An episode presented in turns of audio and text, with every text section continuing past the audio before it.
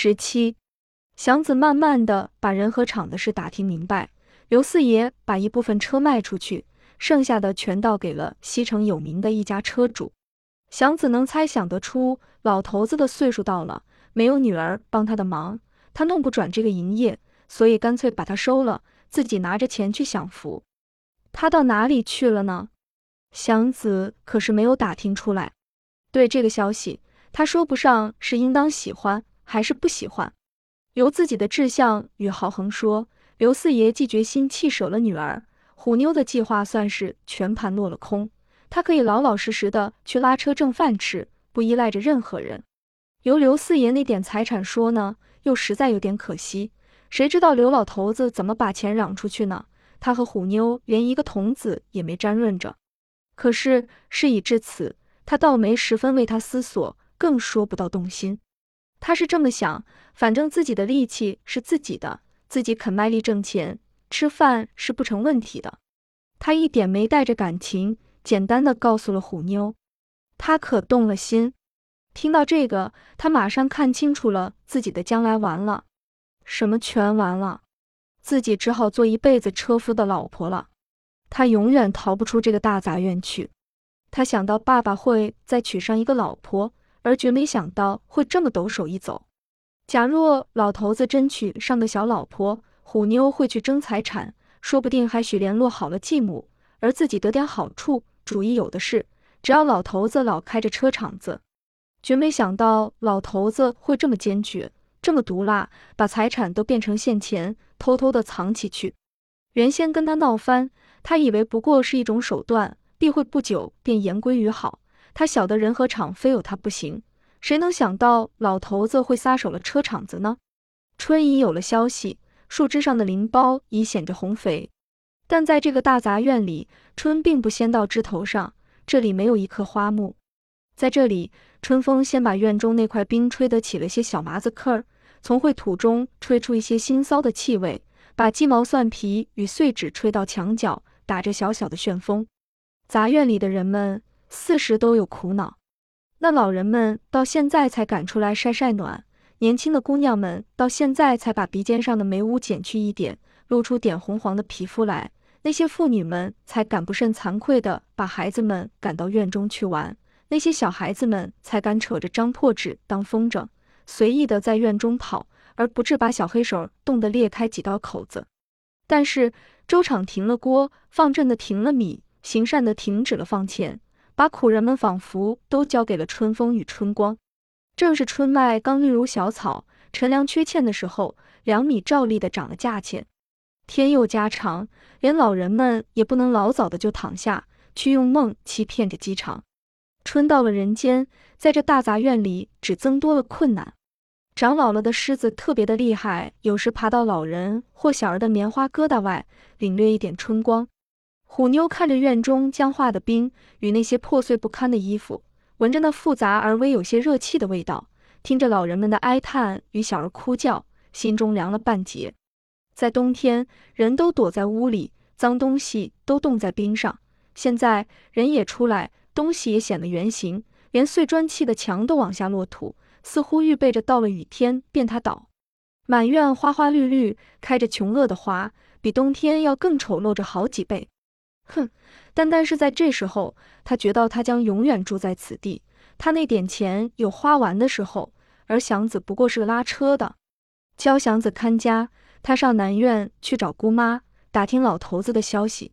姑妈说四爷却是到他家来过一趟，大概是正月十二那天吧。一来是给他道谢，二来为告诉他，他打算上天津或上海玩玩去。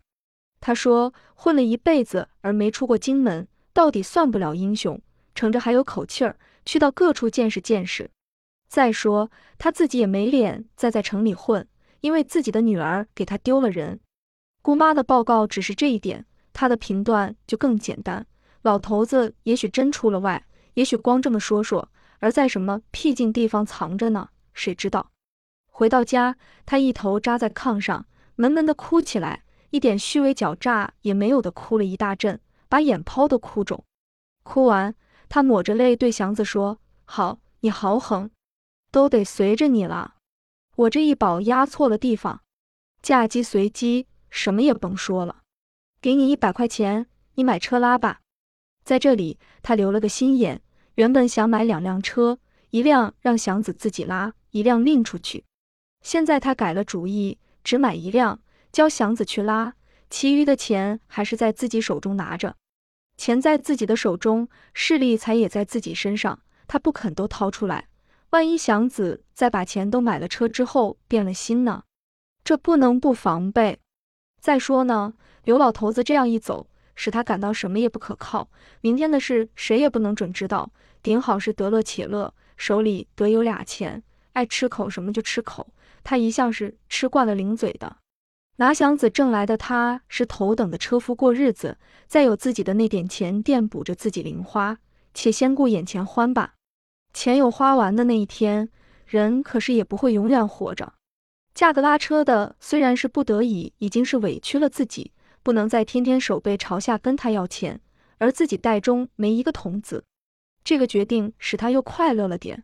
虽然明知将来是不得了，可是目前总不会立刻就头朝了下，仿佛是走到日落的时候，远处已然暗淡，眼前可是还有些亮，就趁着亮多走几步吧。祥子没和他争竞，买一辆就好，只要是自己的车，一天好歹也能拉个六七毛钱，可以够脚骨。不但没有争辩，他还觉得有些高兴。过去所受的辛苦，无非为是买上车，现在能再买上，那还有什么可说呢？自然，一辆车儿供给两个人吃，是不会剩下钱的。这辆车有拉旧了的时候，而没有再置买新车的预备，危险。可是。买车既是那么不易，现在能买上也就该满意了，何必想到那么远呢？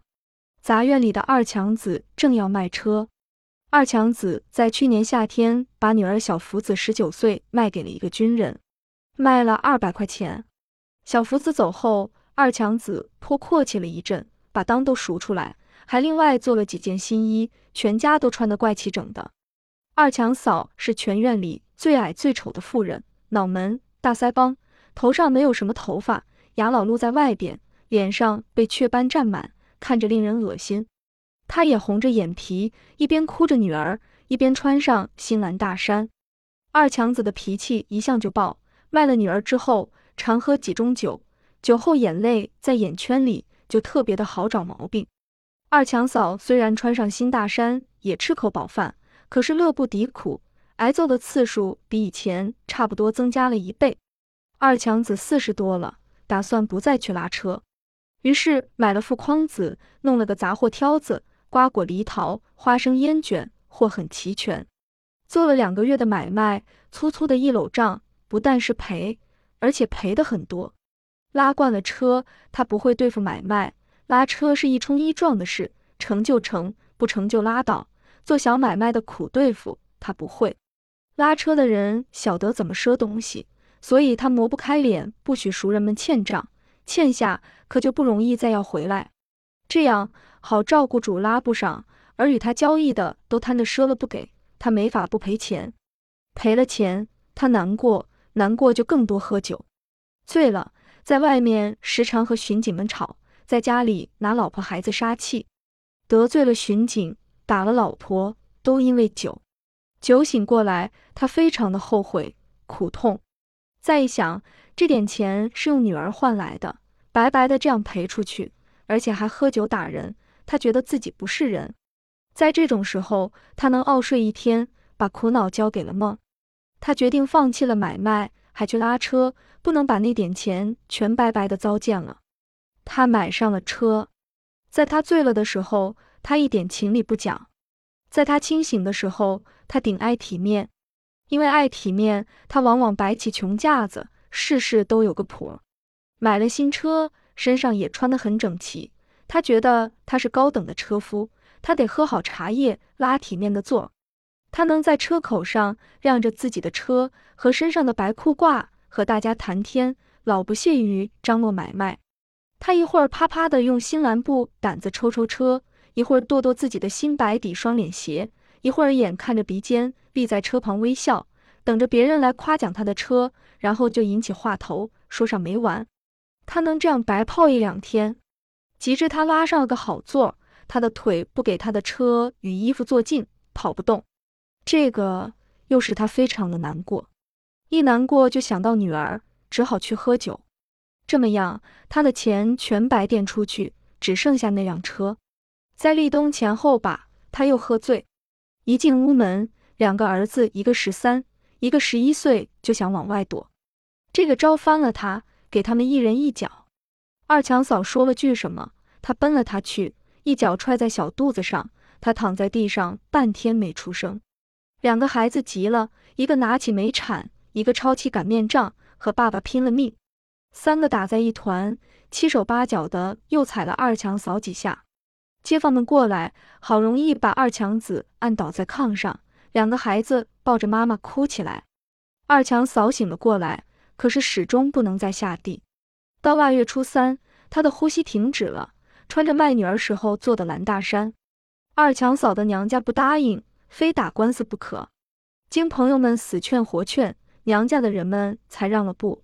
二强子可也答应下，好好的发送他，而且给他娘家人十五块钱。他把车押出去，押了六十块钱。转过年来，他想出手那辆车，他没有自己把它赎回来的希望。在喝醉的时候，他倒想卖个儿子，但是绝没人要。她也曾找过小福子的丈夫。人家根本不承认她这么个老丈人，别的话自然不必再说。祥子晓得这辆车的历史，不很喜欢要它。车多了去了，何必单买这一辆？这辆不吉祥的车，这辆以女儿换来而因打死老婆才出手的车。虎妞不这么看，她想用八十出头买过来，便宜。车才拉过半年来的，连皮带的颜色还没怎么变，而且地道是西城的名厂德成家造的。买辆七成新的还不得个五六十块吗？他舍不得这个便宜，他也知道过了年不久，处处钱紧，二强子不会卖上大价，而又急等着用钱。他亲自去看了车，亲自和二强子讲了价，过了钱，祥子只好等着拉车，没说什么，也不便说什么。钱既不是他自己的，把车买好，他细细看了看，的确鼓励硬棒。可是他总觉得有点别扭。最使他不高兴的是黑漆的车身，而配着一身白铜火。在二强子打这辆车的时候，原为黑白相映，显得漂亮。祥子老觉得这有点丧气，像穿孝似的。他很想换一份套子，换上土黄或月白色儿的，或者足以减去一点素净劲儿。可是他没和虎妞商议，省得又招他一顿闲话。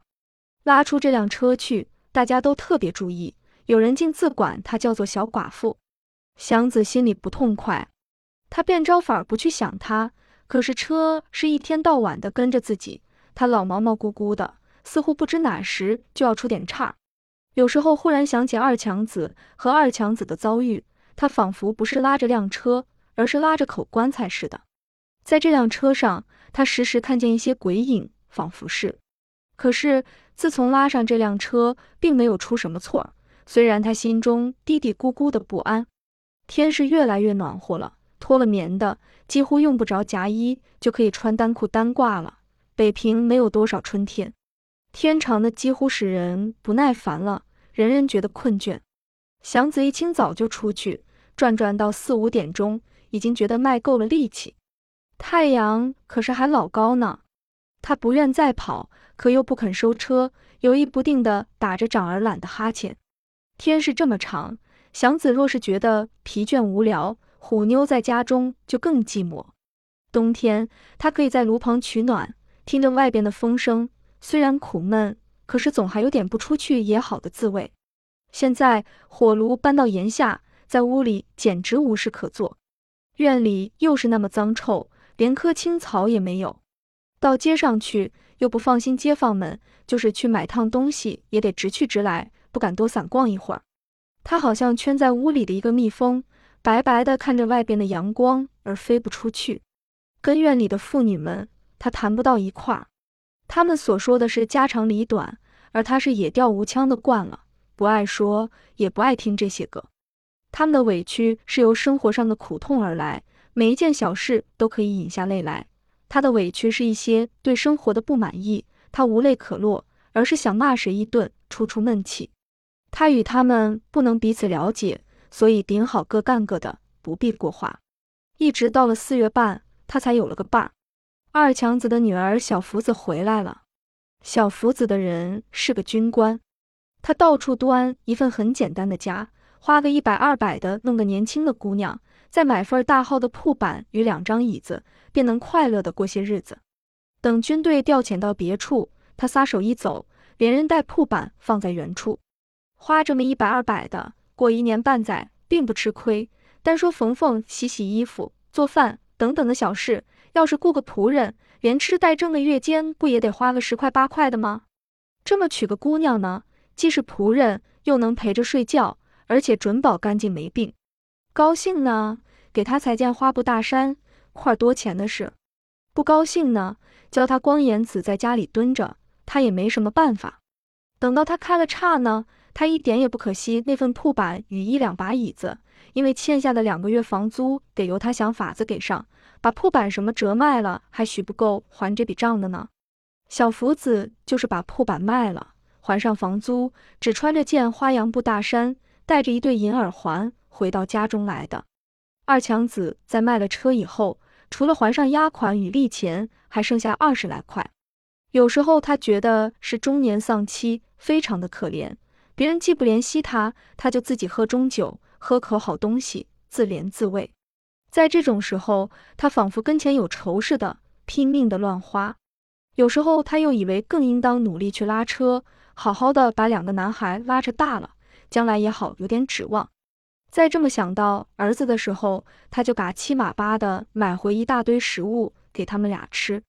看他俩狼吞虎咽的吃那些东西，他眼中含着泪，自言自语的说：“没娘的孩子，苦命的孩子，爸爸去苦奔。”笨的是孩子，我不屈心，我吃饱吃不饱不算一回事，得先让孩子吃足。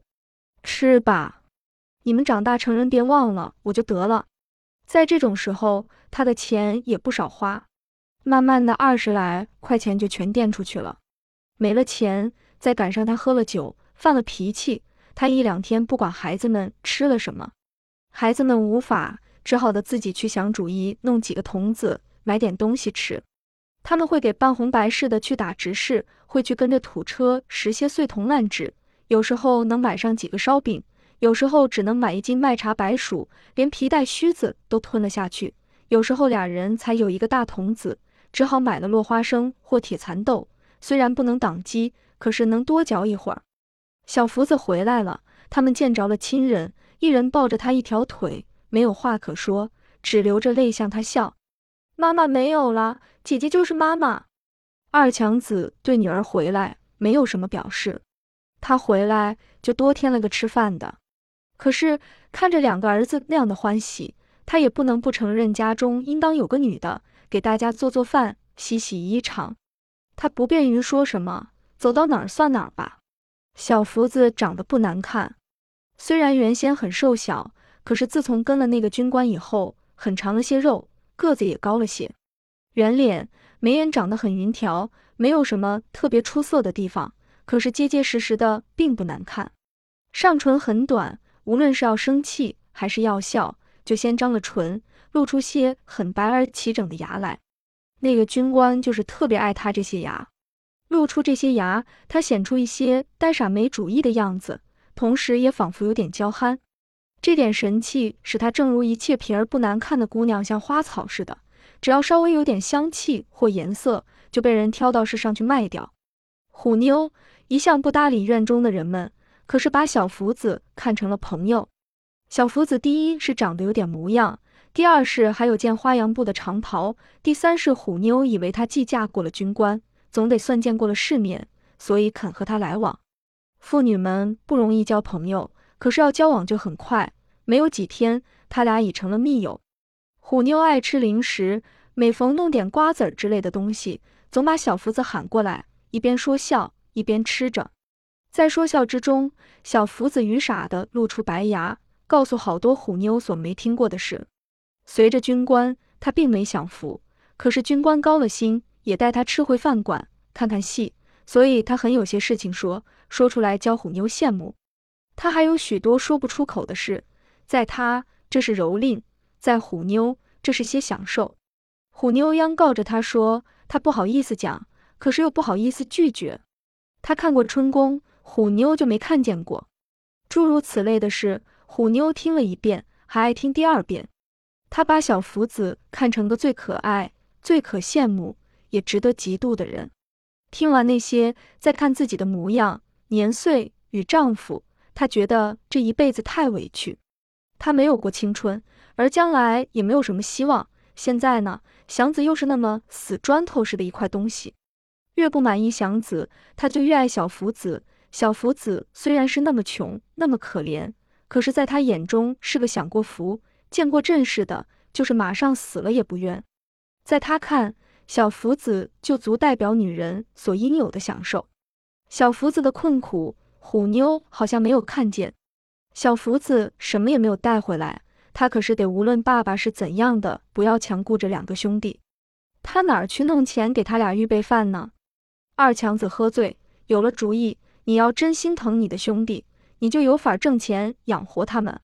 都指着我呀，我成天际去给人家当牲口，我得先吃饱。我能空着肚子跑吗？教我一个跟头摔死！你看着可乐是怎着？你闲着也是闲着，有现成的不卖等什么？看看醉猫似的爸爸，看看自己，看看两个饿得像老鼠似的弟弟，小福子只剩了哭，眼泪感动不了父亲，眼泪不能喂饱了弟弟，他得拿出更实在的来，为叫弟弟们吃饱，他得卖了自己的肉。搂着小弟弟，他的泪落在他的头发上。他说：“姐姐，我饿。姐姐，姐姐是块肉，给给弟弟吃。”虎妞不但不安慰小福子，反倒愿意帮他的忙。虎妞愿意拿出点资本，教他打扮齐整，挣来钱再还给他。虎妞愿意借给他地方，因为他自己的屋子太脏，而虎妞的多少有个样子。况且是两间，大家都有个转身的地方。祥子白天既不会回来，虎妞乐得的帮忙朋友，而且可以多看些，多明白些自己所缺乏的，想做也做不到的事。每次小福子用房间，虎妞提出个条件，需给他两毛钱。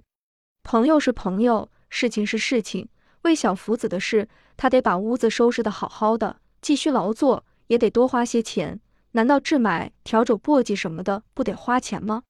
两毛钱绝不算多。因为彼此是朋友，所以才能这样见情面。小福子露出些牙来，泪落在肚子里。祥子什么也不知道，可是他又睡不好觉了。虎妞成全了小福子，也要在祥子身上找到失去了的青春。